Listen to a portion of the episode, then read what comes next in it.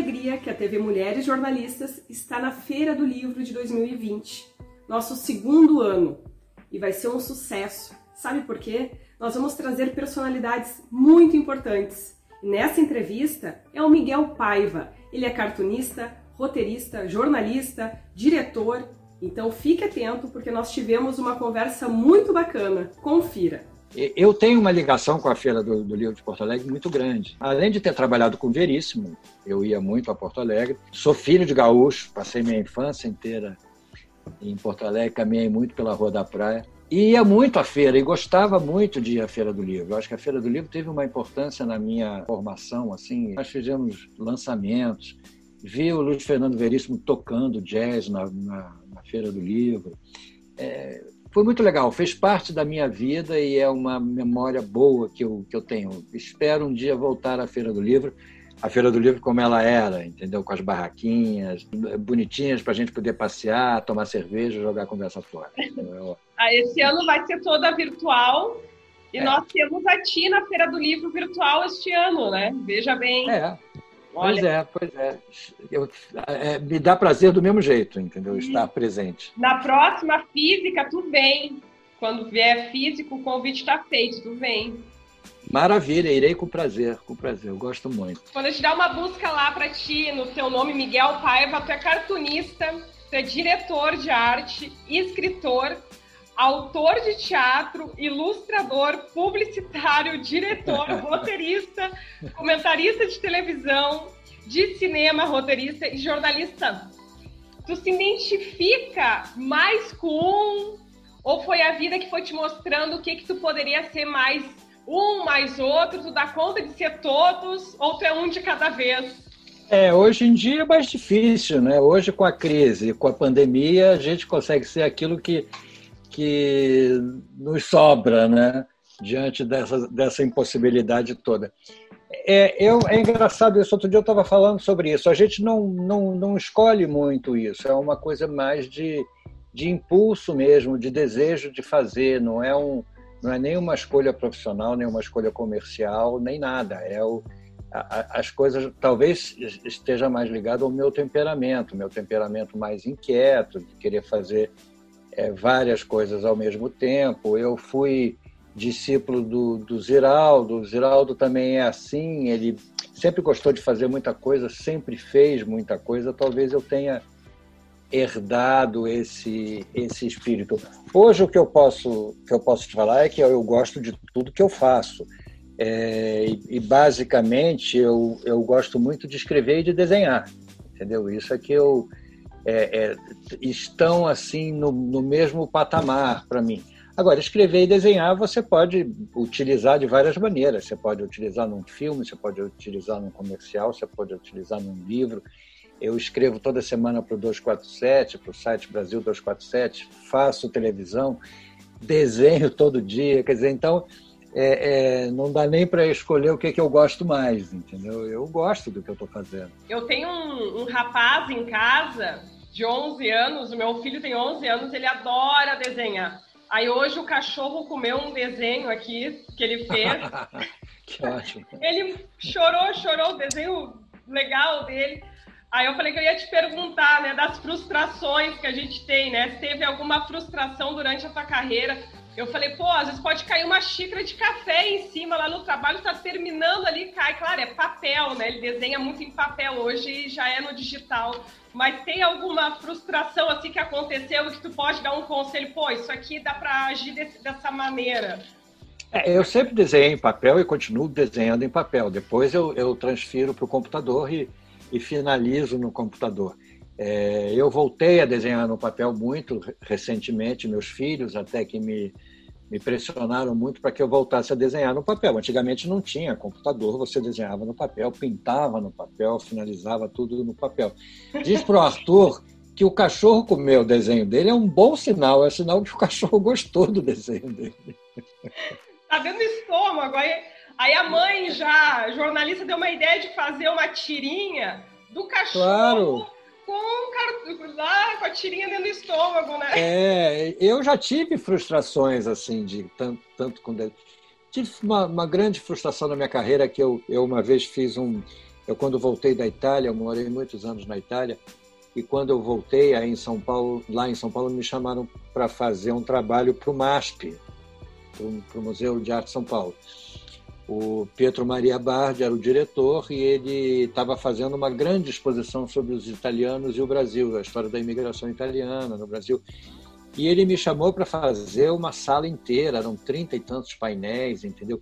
E eu, por uma questão de cabeça, estava num momento complicado da minha vida, de transformação e tudo, acabei fazendo só 12, entendeu?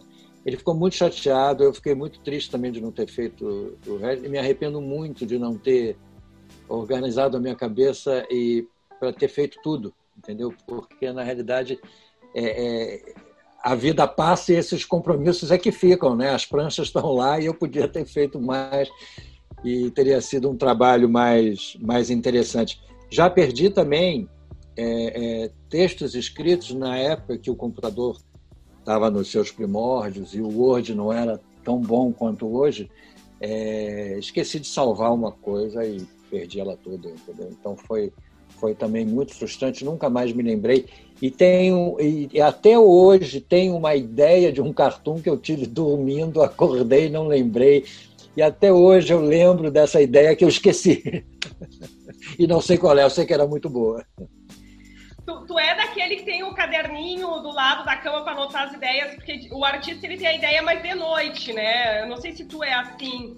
Não, eu sou, eu sou. Eu não tenho caderninho, eu uso o celular mesmo. Naqueles notes do celular, eu, eu quando tenho a ideia, eu levanto e anoto ali, entendeu? E, no, e mando para mim mesmo. No dia seguinte eu abro o e-mail, tá lá, entendeu? Isso eu já aprendi a fazer, porque não adianta você querer lembrar, porque essas ideias você normalmente tem num estado meio entre o consciente e o inconsciente. Para cair no inconsciente você nunca mais lembrar é fácil, entendeu? então é melhor você anotar na hora. É difícil lembrar de tudo, tem que mandar e-mail para a gente mesmo, né?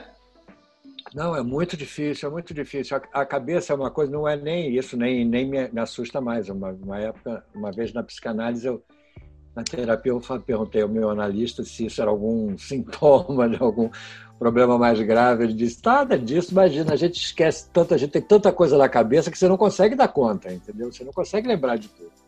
Então, é o artista mesmo. por si só, ele tem a, a, cabeça mais. Parece que o gasto enérgico é maior, a criatividade gasta mais energicamente o mental, né? eu acho que sim. Eu, é. né? eu acho que sim, a cabeça, a cabeça não para de funcionar, o que por um lado é bom, porque você é, você nunca fica pensando besteira, entendeu? Na realidade, você está sempre pensando alguma coisa e, e, e, existe uma disciplina, né? Também existe uma, uma disciplina de criação. Você, você que tem que trabalhar todo dia criando alguma coisa, você acaba se disciplinando, você acaba é, determinando aquele período do dia para ter ideia. Se bem que isso se anarquizou muito hoje, entendeu? Com, no, no país que a gente vive, em que as os, os, os fatos antecedem a lógica, né? os fatos vão acontecendo sem a menor lógica, então você, às vezes, eu acontece muito comigo, eu desenho a charge de noite, porque eu publico às 10 da manhã. Eu desenho a charge de tarde, de noite, e no dia seguinte, às vezes eu acordo às 8 com uma ideia completamente diferente, os fatos mudaram, o Bolsonaro inventou alguma coisa, alguém disse outra, Aí eu entre 8 e 10 eu desenho uma outra, entendeu? Então isso tem acontecido muito, não há, não há muita não há muita disciplina que resista a essa anarquia que nós estamos vivendo. Exatamente. É, tu começou a escrever com 16 anos, isso mesmo, né? No Jornal dos Esportes. Foi, foi. Eu comecei a desenhar. Eu, eu, mas logo, logo em seguida, no mesmo, no mesmo Jornal dos Esportes, foi em 67. Na realidade, foi 66 para 67. É. O Ziraldo editava esse suplemento de humor e eu comecei a desenhar. Eu desenhava numa dupla com com Marcelo Marcelo Gomes, era meu amigo de colégio e, e meu parceiro. Depois a dupla se desfez porque nessa época não estava nem na moda a dupla sertaneja. Foi o Zeraldo que disse que foi a primeira dupla de cartunistas da história. E, mas nós nos separamos logo e, e, e e em seguida, logo, acho que menos de um ano depois, eu já escrevi um primeiro texto ali uma página que eu, que eu fiz também sobre o cinema Paysandu, que era um cinema muito famoso no Rio de Janeiro, é onde a esquerda festiva se reunia e tudo. Aí fez escrevi talvez tenha sido a minha primeira matéria assim escrita também entendeu?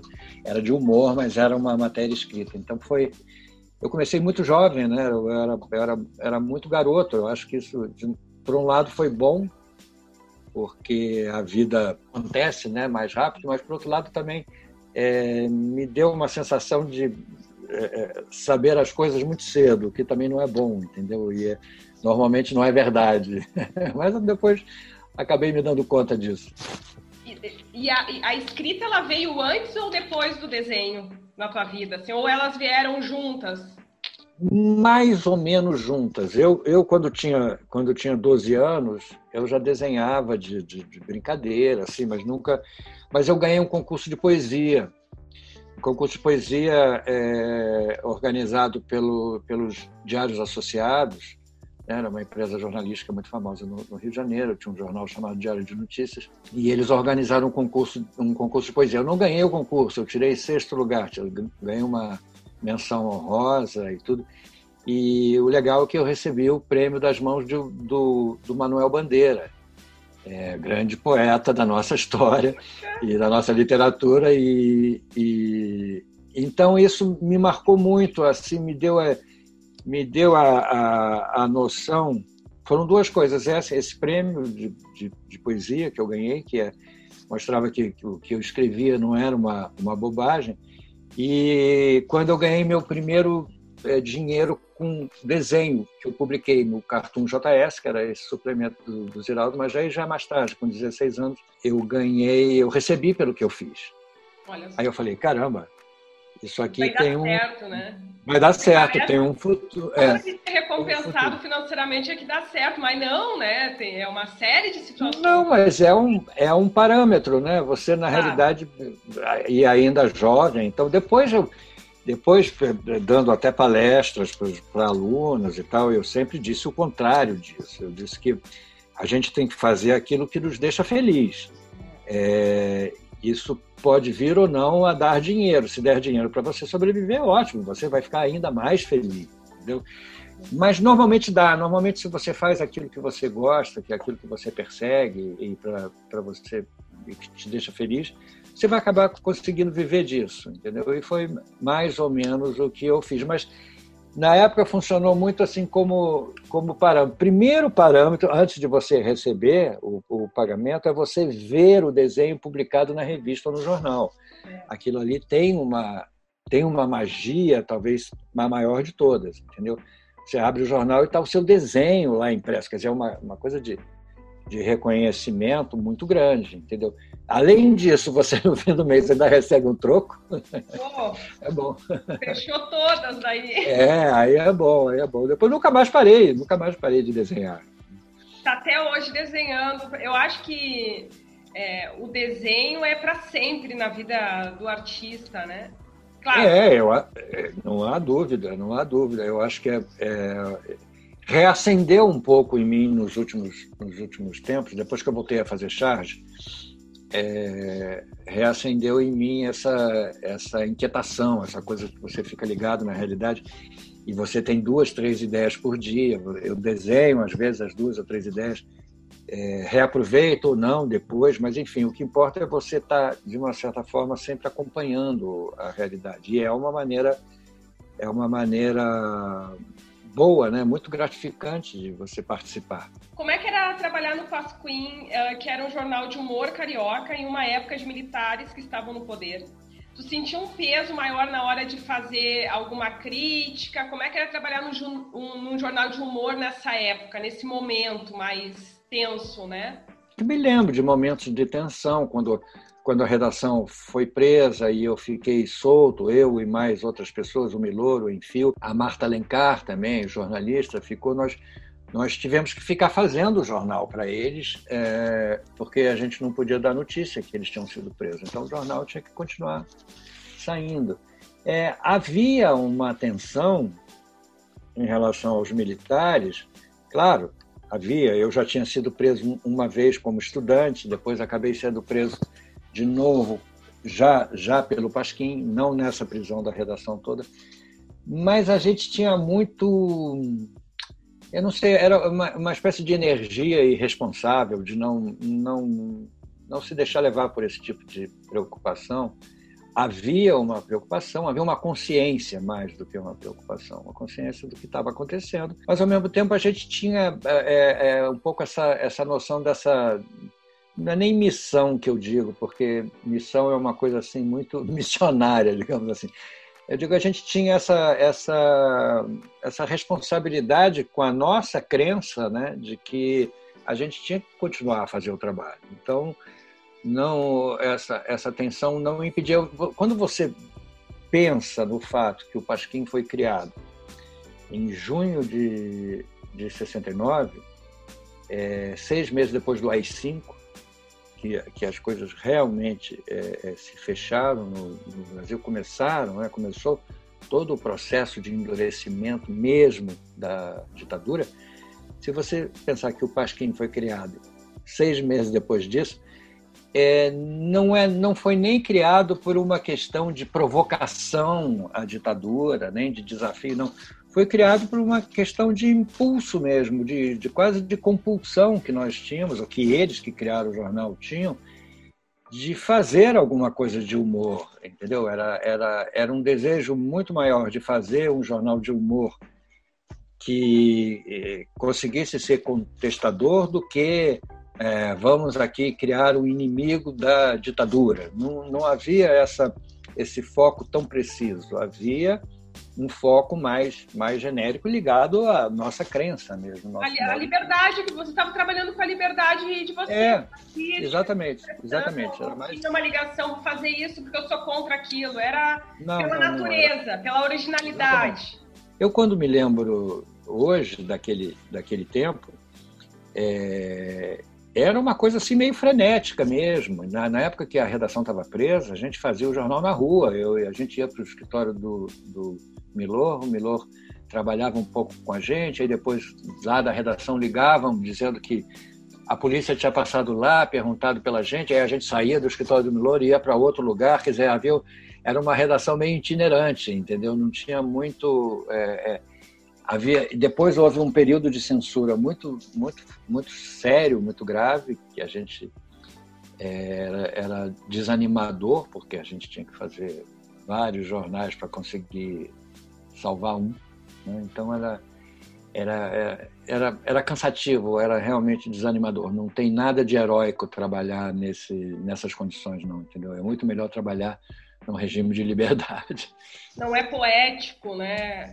é... Não, nada, nada. É chato, é chato, é cansativo, é frustrante. Entendeu? Mudou algumas coisas de lá para cá, né, Miguel? Que bom, mas ainda a gente tende a ter que mudar mais alguma coisa. O teu Mudou, livro... É, diga, diga. Não, pode, eu te atrapalhei, desculpa. Não, mudou, mudou, claro que mudou. Passamos um período muito bom de, de muita criatividade, de retomar o caminho do, do, Brasil democrático e tudo mais.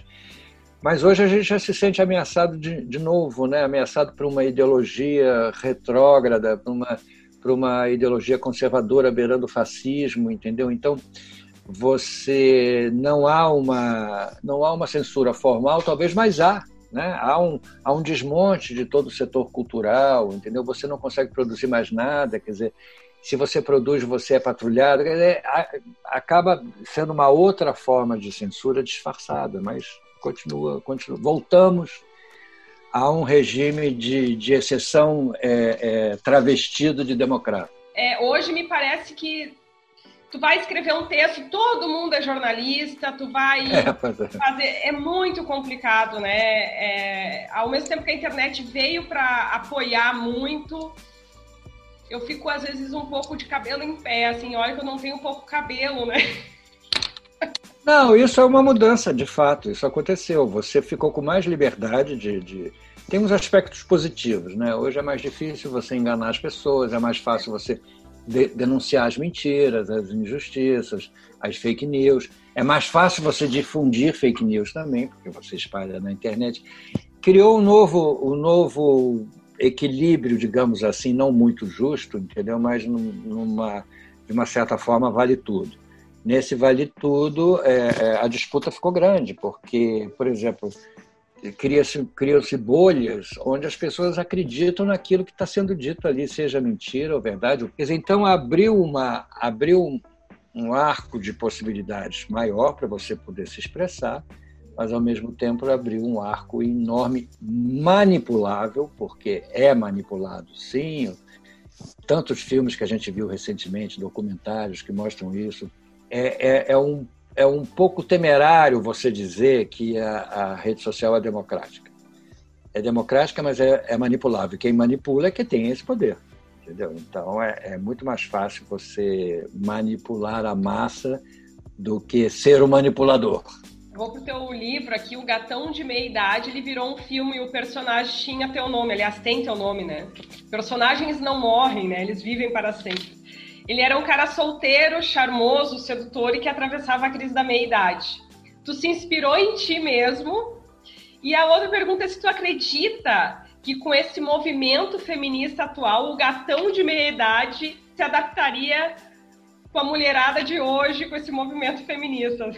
Eu acho duas coisas. Uma que o gatão, na realidade, em relação a Radical Chic, que eu acho que foi a personagem também muito forte, que nasceu antes do gatão, é, o Gatão tinha uma história mais, mais, mais reconhecível. Ele não era nem solteiro, ele, era separado, ele era divorciado. Quer dizer, ele tinha tido uma história de casamento, tinha uma filha. Quer dizer, ele tinha um lastro assim um pouco mais, um pouco mais claro. E naquela época, quer dizer, o Gatão só surgiu e a Radical só surgiu porque existia o movimento feminista, entendeu? E eu sou, eu sou filhote desse movimento feminista. Eu me formei com as com as grandes feministas brasileiras, eu trabalhei com elas, com a, com a Rosisca Dácio de Oliveira, principalmente, que foi minha, minha parceira, minha patroa, trabalhei com ela no Instituto de Ação Cultural.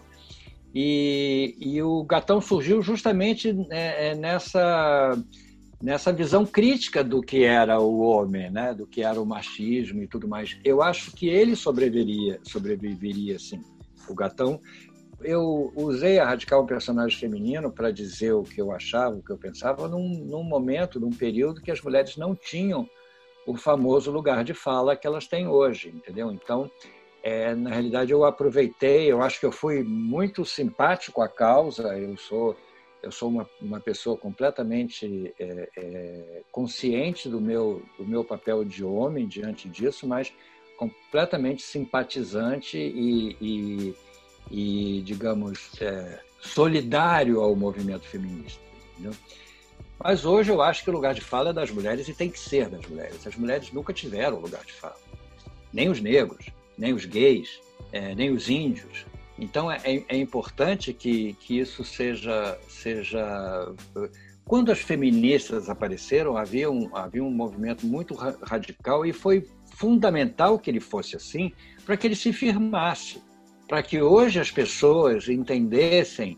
É, e mesmo assim, olha só como as mulheres ainda são desmerecidas, ainda são é, tratadas subalternamente, entendeu? Ainda existe toda uma diferenciação de equiparação salarial, de direitos parlamentares e de tudo mais, mesmo com o feminismo tendo surgido nos anos, no início dos anos 60. Olha só quanto tempo passou e tão pouca coisa é, é, mudou de fato.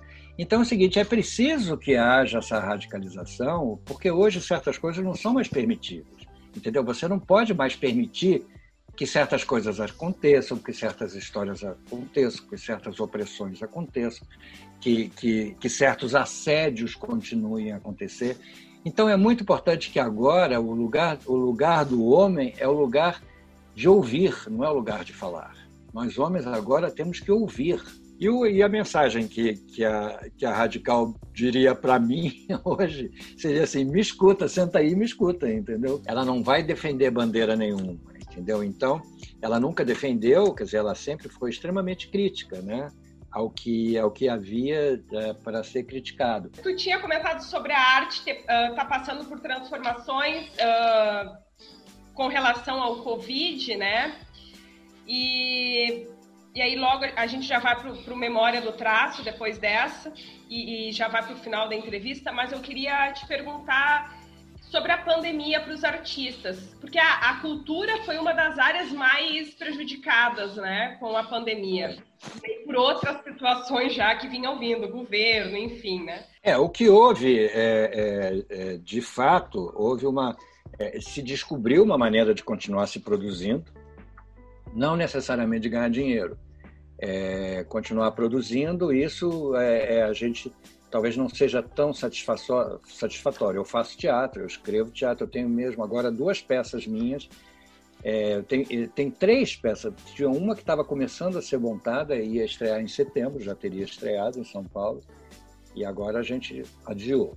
A outra, eu tenho mais duas, dois textos antigos meus que estão sendo é, produzidos pela Cissa Castelo. A Cissa Castelo é uma amiga minha que mora em Belo Horizonte ela está dirigindo uma das peças chamada Pecados, com dois atores que vão fazer pelo Zoom.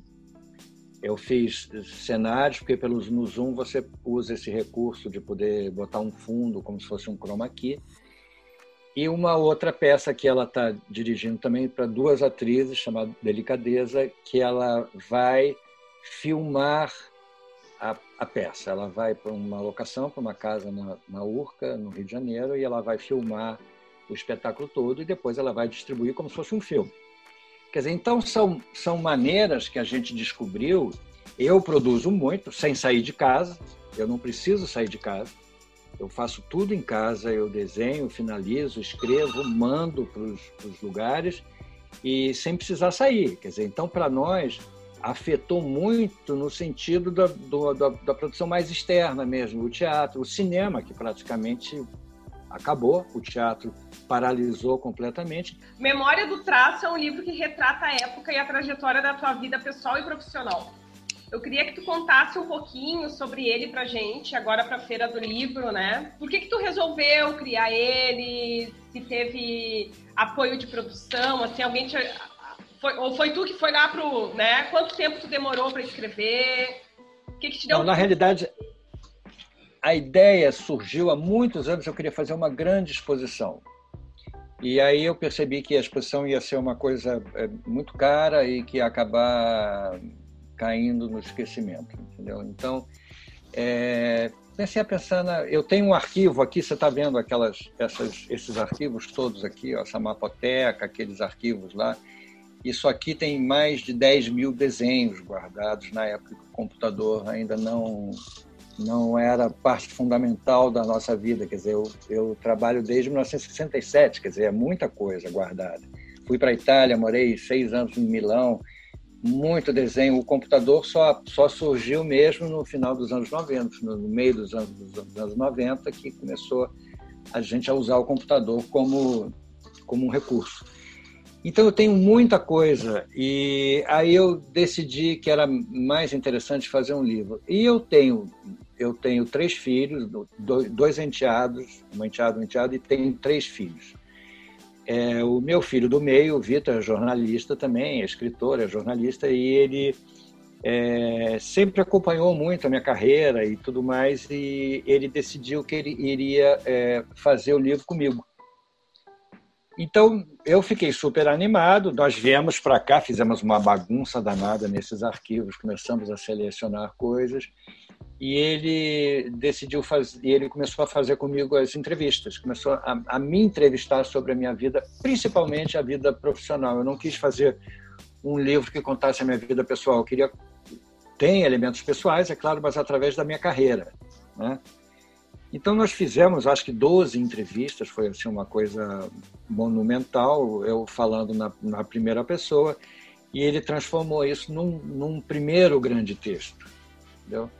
E aí nós começamos a trabalhar em cima desse texto, a cortar. Eu nem, se eu fosse pensar hoje no trabalho que deu, não teria feito, porque realmente imagina, foi muito trabalhoso. O livro é todo ilustrado, é, é, é todo editado em pequenos capítulos, entendeu? Em que narra essa, essa história toda. Então, acabou sendo muito prazeroso fazer. O Vitor, às vezes, me lembrava de coisas da minha vida que eu não lembrava, entendeu? Mas ele sabia. Então, é, é, foi, foi muito gostoso construir essa história e eu acho que eu, eu precisava, entendeu? Eu fiquei feliz de ter feito isso, porque as pessoas. Eu tive, eu tive um personagem muito forte, a Radical Chic foi muito forte e as pessoas acham que a minha vida foi só isso. Não foi só isso, eu fiz muita coisa muito antes da Radical e depois da Radical.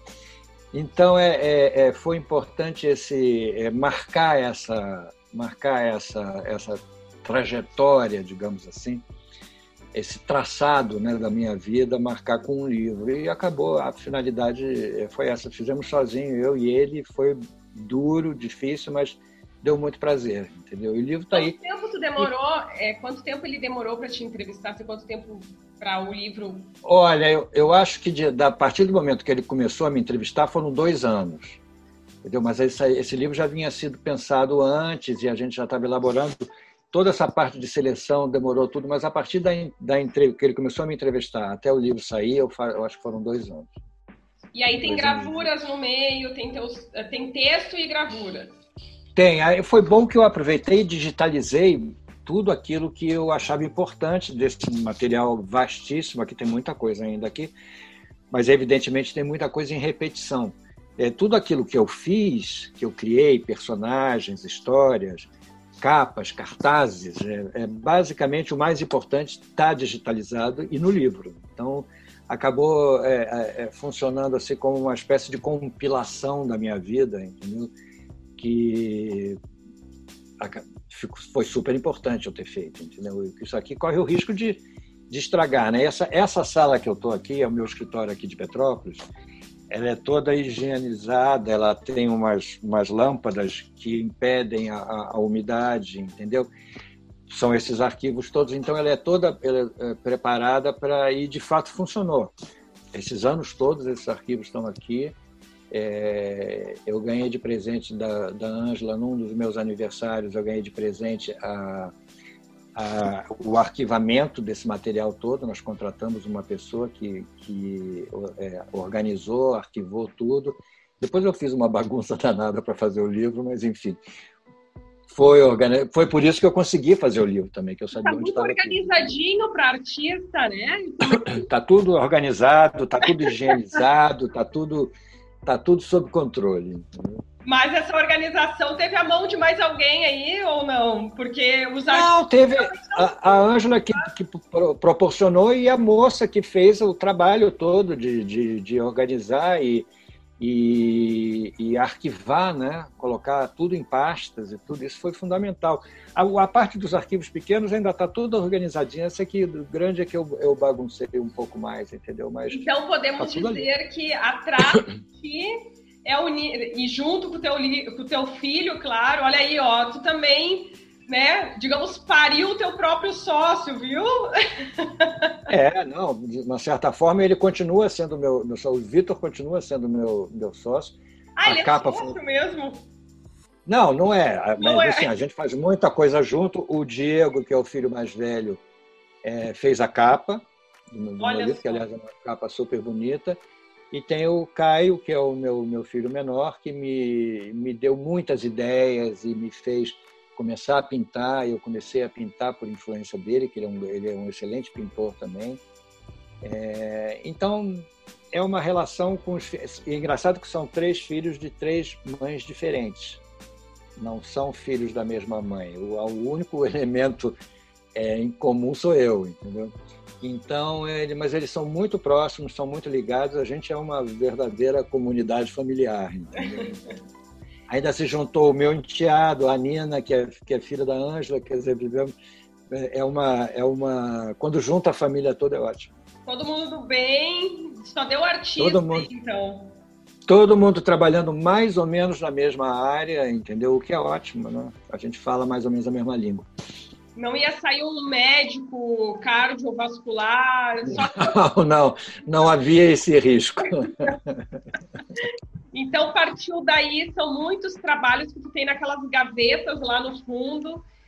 Certamente quando tu foi morado para a Europa e voltou, deve ter trazido muito material também, né? Trouxe, eu trouxe, eu trouxe em algumas viagens. Eu fui, quando eu voltei, eu trouxe uma, eu, eu me mudei de lá depois de morar seis anos na Itália, eu tinha direito a trazer um, não sei quantos metros cúbicos de, de trazer de volta para casa. Então eu trouxe muita coisa e depois numa viagem que eu fiz a Milão, que tem uma, uma agência em Milão chamada Quipos, que é a agência que cuida das minhas coisas lá.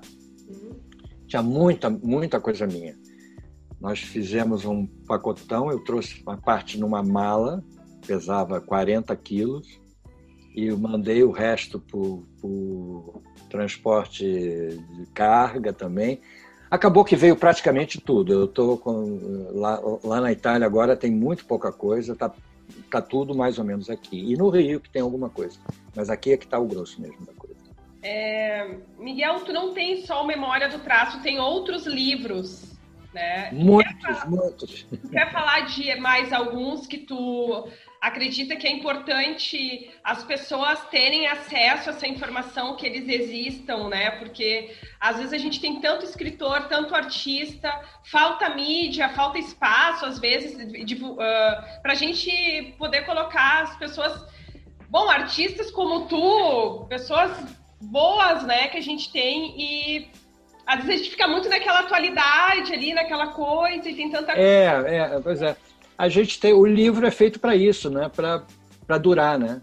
É, então, eu, eu agora há pouco há poucos dias por uma questão de uma solicitação que me fizeram, eu andei relendo os Ed Mortes, os, os livros que, é, que, eu fiz com o Luiz Fernando Veríssimo, é, do, sobre o personagem que ele criou, o Ed Morte, e eu desenhei mais de 10 mil tiras do, do Ed Morte. Nós publicamos no Globo, no Jornal do Brasil, e fizemos cinco álbuns. A, a LPM é, editava esses álbuns.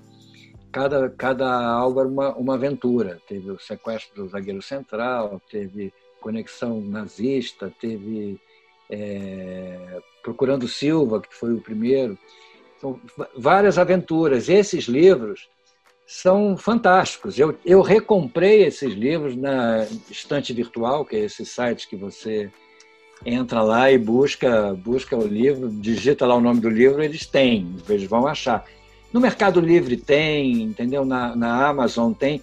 Não é mais em livraria. Em livraria você não encontra mais, porque eles saem. O Memória do Traço você encontra, porque é recente, mas os livros saem de, de, de catálogo, você não encontra mais em livraria. Então você tem que procurar é nessa essa é a grande vantagem que o livro tem porque não é não é todo mundo que preserva o livro, né? Muita gente bota em circulação. Então você acha eu, eu fiz um cartaz no livro até conto isso. Eu fiz um cartaz, o primeiro cartaz de show dos Mutantes, do, do grupo de rock Os Mutantes.